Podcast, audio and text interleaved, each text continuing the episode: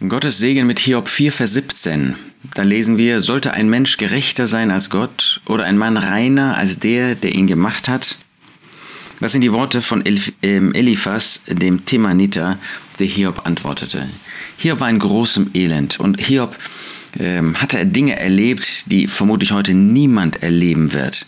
Er hat seine ganze Familie verloren durch Tod. Er hat seinen ganzen Besitz verloren. Alles hatte ähm, der Teufel bewirkt, dass es ihm weggenommen wurde. Und zum Schluss dann auch noch seine gesamte Gesundheit. Da saß er nun als elender Mensch. Und dann öffnet er sein Herz. Und dann sind da drei Freunde, die hören ihm zu eine Woche lang. Das ist schon bewegend. Aber dann haben sie ein Urteil über ihn sollte ein Mann gerechter sein als Gott. Sie stellen Hiob dar als jemand, der meint, gerechter zu sein als Gott.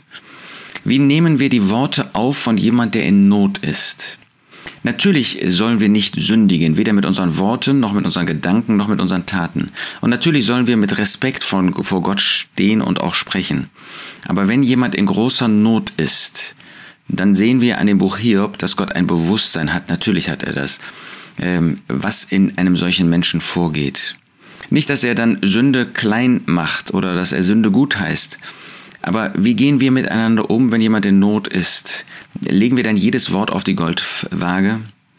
Sollte ein Mensch gerechter sein als Gott? Natürlich kann ein Mensch weder gerechter sein als Gott, noch in sich selbst so gerecht sein wie Gott. Und doch, Gott hat uns seine Natur, das ewige Leben geschenkt. Das ist vollkommen gerecht. Aber natürlich sind wir nicht gerechter als Gott. Wir sind auch nicht reiner als der, der uns gemacht hat, als Gott. Aber hier sehen wir, wie man miteinander umgehen kann. Sind wir solche, die ein Verständnis einander gegenüber haben, die Verständnis entgegenbringen, wenn jemand in herausfordernder Situation ist? Umgekehrt bleibt natürlich bestehen. Ein Mensch in sich selbst ist nicht gerecht, sondern ungerecht. Ein Mensch in sich selbst ist nicht rein, sondern unrein. Er muss sich bekehren. Und wenn du dich noch nicht bekehrt hast, wenn du Jesus noch nicht als Retter angenommen hast, dann tu das heute. Nur so kannst du vor dem gerechten und dem reinen Gott erscheinen. Sonst muss er dich verurteilen, ewig verurteilen. Und das ist die Verdammnis, das ist die Hölle, das ist die Ewigkeit in der Gottesferne, ein furchtbarer Ort. Komm zu Jesus, heute noch. Bekenne ihm deine Sünden. Erkenne, dass du verloren bist und dass Jesus am Kreuz zu deiner Rettung gekommen ist.